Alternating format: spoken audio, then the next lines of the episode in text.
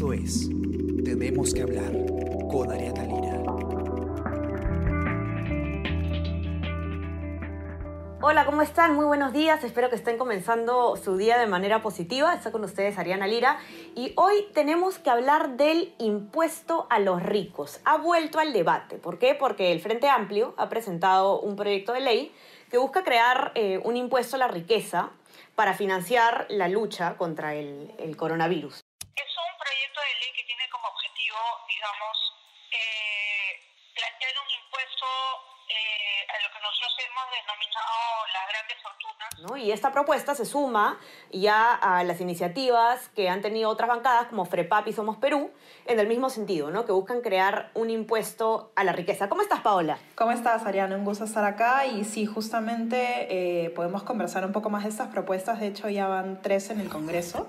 Eh, La última justamente ha sido esta que se ha presentado el último martes, ¿no? que es la del Frente Amplio. Uh -huh. Es decir, Paola, es, Paola Villar es, ella es coordinadora de la sección de Economía y Negocios del Comercio.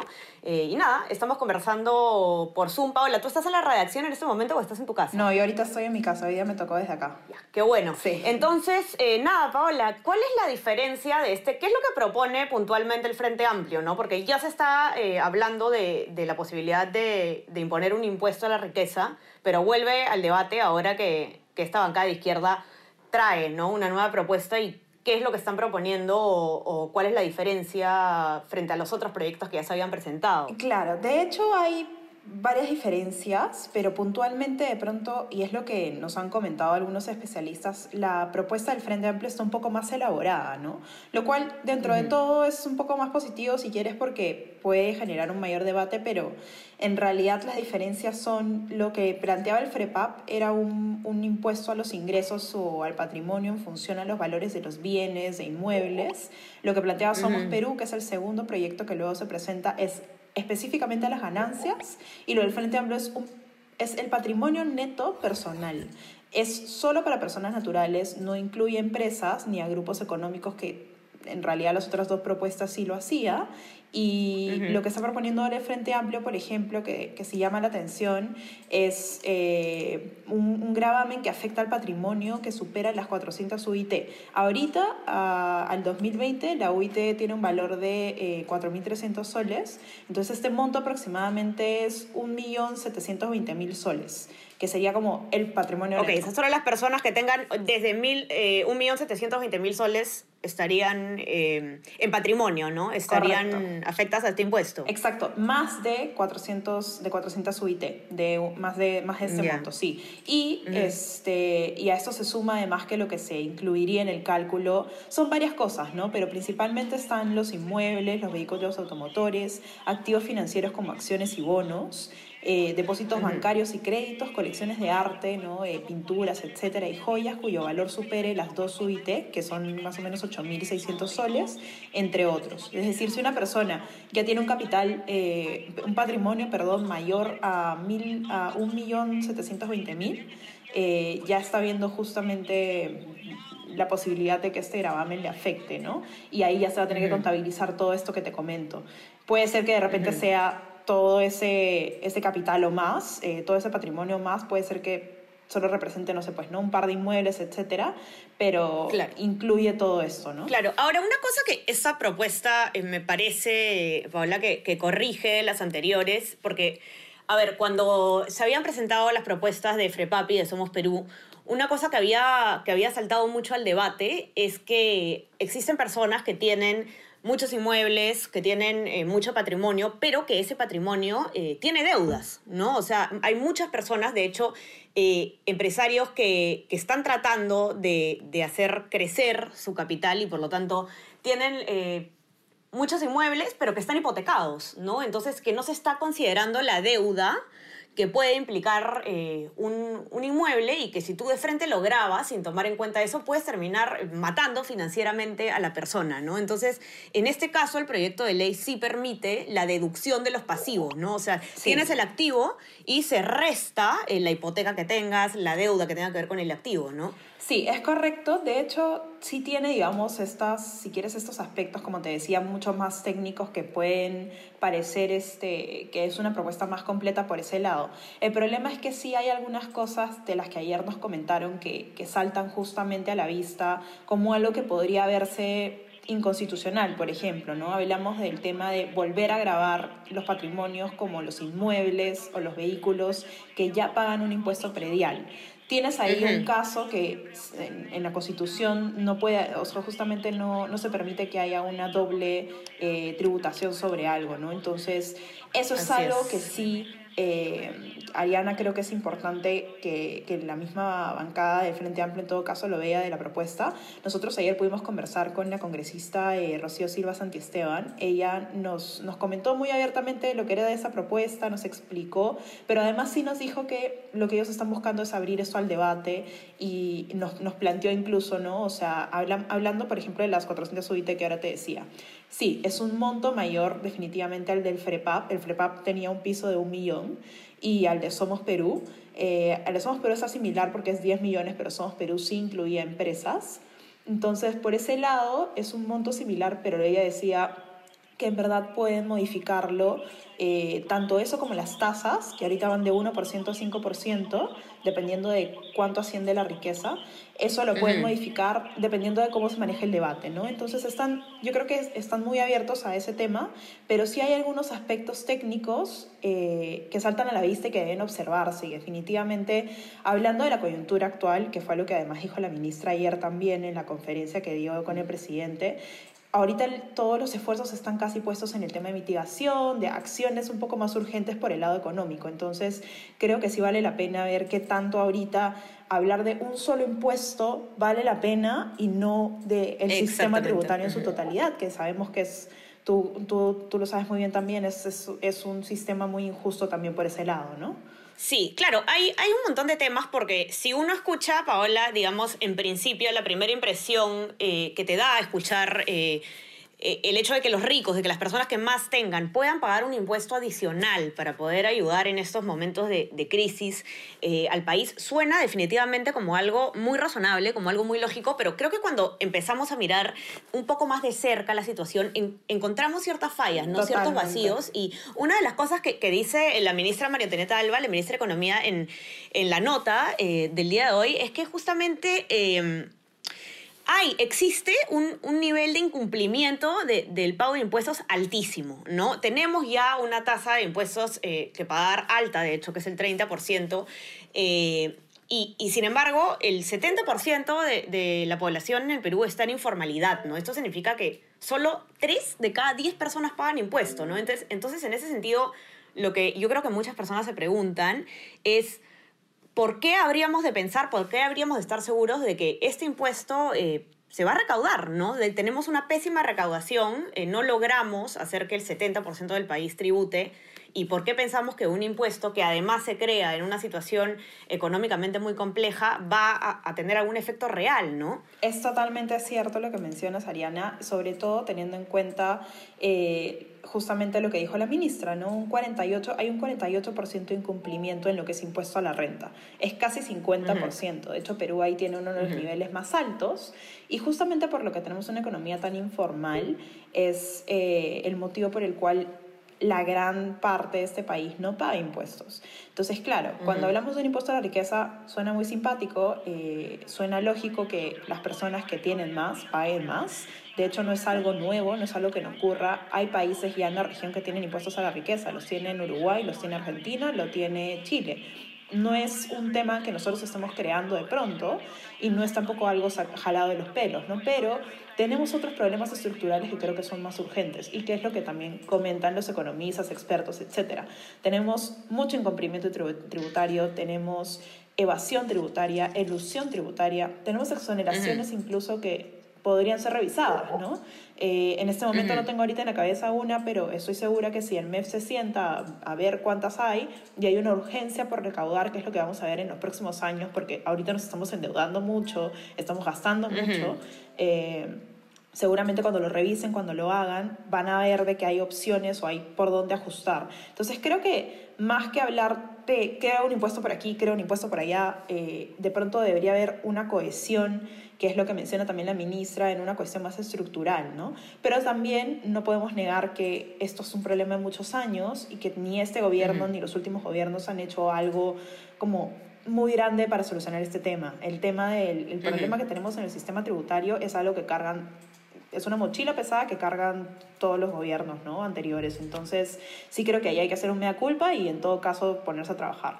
Así es, ¿no? Como una, una de las, más de, las deficiencias, de la larga lista de deficiencias que, que está mostrando eh, esta pandemia, ¿no? Las cosas que, para, por las que los gobiernos han mirado, eh, se ha puesto de perfil durante tantos años, hoy en día nos están pasando factura. Y otro tema también, Paola, que, que, me parece interesante, es que, mira, más allá del tema de la recaudación, está también el tema de la ejecución, ¿no? Porque se recauda y no se recauda lo que se debería recaudar, por lo que estábamos hablando de la evasión, eh, pero se recauda y, luego no se ejecuta completo, ¿no? Nosotros eh, el, el, primero de enero, me acuerdo que sacamos un informe en el comercio eh, que, mostraba que en el 2019, de los 18 ministerios, 8 no ejecutaron más del 70% del, presupuesto asignado a proyectos, ¿no? O los gastos que no, no son gastos corrientes, etc. Entonces, eh, ok, vamos a ejecutar, vamos a, a, recaudar más, hipotéticamente, porque ya estábamos diciendo que esto, este impuesto no, no tiene ninguna garantía de, de, de, ser recaudado, ¿no? Pero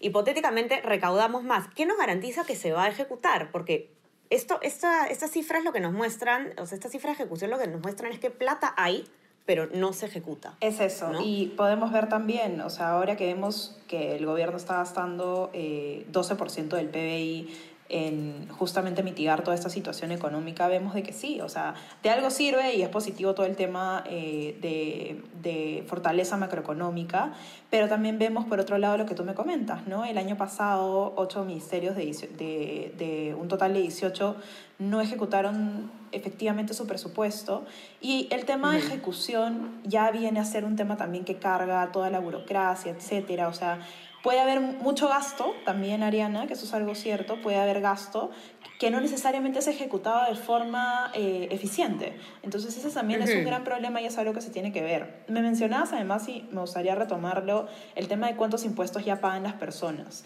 Lo cierto es que el 30% eh, de impuesto que mencionabas es el tope más alto para las personas naturales, ¿no? O sea, los que más ganan uh -huh. ahorita están pagando un 30% de impuesto a la renta. Pero a eso añádele también, a eso tienes que añadirle la AFP, a eso tienes que añadirle eh, lo que la empresa gasta en salud. Es decir, si vemos la figura completa, hay una porción muy chiquita de la formalidad que ahorita paga impuestos por los cuales de pronto luego no ve retribución por la parte de en qué se ejecuta el gasto público. Y, uh -huh. y, eso es un gran problema, pero yo creo que las cosas no van a mejorar tampoco tanto en términos de ejecución como en recaudación, etcétera, si por un lado eh, SUNAT no empieza a recaudar el dinero de quienes ahorita no está viendo para nada y hay muchísima gente, no necesariamente te digo las personas que están por debajo de, no sé, salarios este, de 1.200 por mes, no te hablo de ese universo, sino personas que ganan muchísimo más y que ahorita no están incluidos en esta base y que deberían estarlo. Uh -huh. Y por el otro ya es la parte de un sistema mucho menos burocrático, mucho más eficiente, que creo que es algo que nos va a costar, lamentablemente, pero que Definitivamente. tienen que empezar a verlo, ¿no? Sí, y otro, otro, otra cosa que, que se ha discutido mucho respecto de este debate del, del, impuesto a la riqueza, que es muy interesante, es que se dice que, que eh, quizás esto se está planteando en un mal momento, ¿no? Que crear un impuesto en crisis... Eh, puede ser una mala idea, ¿no? De hecho, nosotros eh, en, el, en el podcast de, de ayer conversábamos eh, sobre una entrevista que, le había hecho Israel Lozano a Elmer Cuba. Y, él comenta, el economista Elmer Cuba, y él comenta que, se calcula que la pobreza va a crecer en 8 puntos para, para el 2020 y que ya en lo que va de la cuarentena, de la emergencia, se han perdido entre 700.000 y 800.000 eh, trabajos, ¿no? Trabajos formales. Entonces, eh, lo, lo, que dicen algunos críticos de, esta, de este impuesto a los ricos es que eh, el impuesto podría, de hecho, deprimir más eh, el consumo y la inversión, ¿no? Entonces, que no es en, un momento en el que eh, el consumo y la inversión están ya de por sí bajos, crear un, un nuevo impuesto puede ser perjudicial para la economía también, en su conjunto, ¿no? Justamente como me mencionas, eso es muy importante pero creo que ahí también es, si es que debatimos ahorita la situación de los impuestos, ok, puede ser que de repente el Congreso se, meta un poco más en este tema porque y digámoslo, la verdad es que es algo popular de lo que puedes hablar. Es un impuesto a la riqueza, como lo mencionamos desde el principio, suena bonito. Eh, suena algo como es lógico de que las personas que tienen más paguen más. Eh, si los esfuerzos ahorita deberían estar por ese lado, yo creo que no. Yo veo que los expertos piensan que no debería ser así, que en realidad el foco debe estar por otra parte y que además sí, tal cual mencionas, un impuesto ahorita a personas que ya están sufriendo los efectos de esta pandemia, que son económicamente, económicamente hablando son terribles eh, y obviamente la economía familiar de muchas personas va a estar muy afectada, eh, un impuesto sobre todo eso, sobre los empleos que se pierden, sobre eh, los salarios que se reducen incluso, que es algo que está pasando en muchos casos, es, es, este, es digamos, un, un tributo innecesario en este momento y algo que no debería ser prioridad en todo caso de la agenda económica. ¿no? Hay temas, creo, más urgentes, tanto en salud, que es lo principal, como en la parte económica. y, una cosa más, Paola, que, que yo quería comentar contigo es eh, qué pasa con, con, las personas, por ejemplo, que pueden tener un patrimonio muy, muy grande, eh, con muchas propiedades, pero que esas propiedades no generan ingresos necesariamente y en este momento particularmente no están generando ingresos. Y bueno, no se pueden vender, evidentemente. ¿Y, y qué pasa cuando eh, yo conversaba, por ejemplo, con, un amigo sobre esto, ¿no? Que, que, finalmente van a terminar estas personas teniendo que vender eh, sus propiedades a, precios muy bajos, que quiénes van a ser finalmente los que van a poder comprar esas, esas propiedades en este momento tan difícil, bueno, los más ricos. ¿No? Entonces, finalmente, esto va a terminar, podría terminar afectando eh, a personas que tienen mucho patrimonio en propiedades o en inmuebles, pero que no generan ingresos necesariamente y que no los pueden vender en ese momento. ¿no? Justamente creo que es, es un tema que va a generar mucho debate. Eh, creo que vamos a tener que, que, revisar justamente todas las situaciones que hay. El Congreso en realidad lo va a tener que hacer si es que va a debatir todos estos proyectos. Si es que hay propiedades, obviamente, de personas que, para empezar, como comentabas, no son personas que no, que no utilizan estas propiedades y que simplemente de pronto pueden llegar al millón setecientos mil porque tienen varias propiedades heredadas y en realidad no les dan uso eh, o no tienen necesariamente los ingresos suficientes como para poder pagar un impuesto sobre eso que no genera absolutamente nada, es algo que se va a tener que observar y es, es una observación además técnica que ya nos han hecho en el pasado algunos especialistas. Yo creo que eh, la misma bancada del Frente Amplio está abierta a debatirlo, pero de pronto sí lo que preocupa es ver que el Ejecutivo está yendo por un lado o buscando ir por un lado, el Legislativo está yendo por otro lado. Ese problema, ¿no? Es un problema que además no, es exclusivo, sabemos, del tema económico, es el tema político, es, son varios temas. Entonces, eh, ver que eso está pasando ahorita en una situación de estado de emergencia, pandemia mundial, etcétera, eh, creo que no suma nada. Creo que en realidad lo que habría que hacer es tomar todas estas iniciativas de pronto y junto con lo que esté haciendo el Ejecutivo, alinearse y trabajar juntos, porque finalmente si lo que están buscando es mejorar la situación del país, mejorar la situación de recaudación, etcétera, yo creo que se pueden poner de acuerdo y llegar a una a un consenso o alguna propuesta que esté al menos más equilibrada, ¿no? Sí, de acuerdo, de acuerdo. Es verdad que el Congreso no puede renunciar eh, a su rol legislativo, no puede renunciar a su rol fiscalizador, pero es bien importante en estos momentos de crisis que eh, se busque un diálogo, ¿no? Que, que no se busquen los enfrentamientos, sobre todo en un tema tan importante como el económico. En este momento eh, no es broma, no es momento ahora para... para para adversidades y, de verdad que tener en cuenta también que las elecciones están a la vuelta de la esquina, ¿no? Y que muchas propuestas, eh, yo no me estoy refiriendo específicamente al Frente Amplio, eh, sin duda entiendo que esta es una propuesta en la línea eh, política ideológica del Frente Amplio, no creo que se haga con fines populistas, pero hay que tener en cuenta pues que en mucho de lo que puede pasar en el Congreso ahora lo, se hace con, con miras a las elecciones del, eh, del 2021, ¿no? Entonces hay que tener mucho cuidado con, con el tema económico y como dices tú, Paola, eh, yo creo que desde el Ministerio de Economía y Finanzas están haciendo muchos esfuerzos en esta muy difícil situación y, hay que escuchar, ¿no? Eh, no hay que acatar, necesariamente todo, pero hay que escuchar, ¿no? Y hay que tener, suena muy bien, eh, las propuestas a veces suenan muy bien, ese tema del impuesto a la riqueza eh, hace mucho sentido cuando uno lo escuche, pero hay que tomar eh, las decisiones más allá de, de, la intuición, ¿no? Poder revisarlas de cerca, escuchar las observaciones, porque yo creo que un error que se comete en un momento como este puede ser muy, muy grave. Sí, tal cual. Y es eso, con, generar consensos. Yo, al menos por lo que pude escuchar ayer a, a la congresista eh, del Frente Amplio, a Rocío Silva, eh, este es un tema que puede generar un debate interesante y creo que están abiertos a escuchar, pero lo importante también es no gastar balas en cosas que ahorita no tengan mucho sentido, ¿no? Es algo muy importante en este momento. Bueno, Paola, y nada, creo que esto ha sido toda nuestra conversación por hoy. Muy interesante, de verdad que este tema eh, lo vamos a estar escuchando mucho sin duda. Y a los que nos están acompañando, escuchándonos ahora, seguro tomándose un café, comenzando su día, eh, les pido que aprovechen y revisen también nuestra web, elcomercio.p, para que puedan ver esta nota completa, eh, tener toda la información que necesitan, todos los números, y también a seguirnos en nuestras plataformas de Spotify, de Spreaker, de SoundCloud, para que puedan escuchar todos nuestros podcasts, porque no solo tenemos este podcast, sino varios más. Tenemos un menú informativo súper bueno sobre varios temas.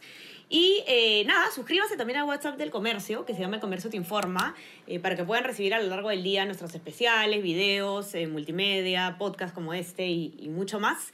Y bueno, nada, que tengan un excelente día y tú también, Paola. Cuídate mucho. Cuídate mucho, te agradezco por el tiempo y espero que nos encontremos pronto. Conversamos. Chao, chao. Esto fue Tenemos que hablar Esto fue El Comercio Podcast.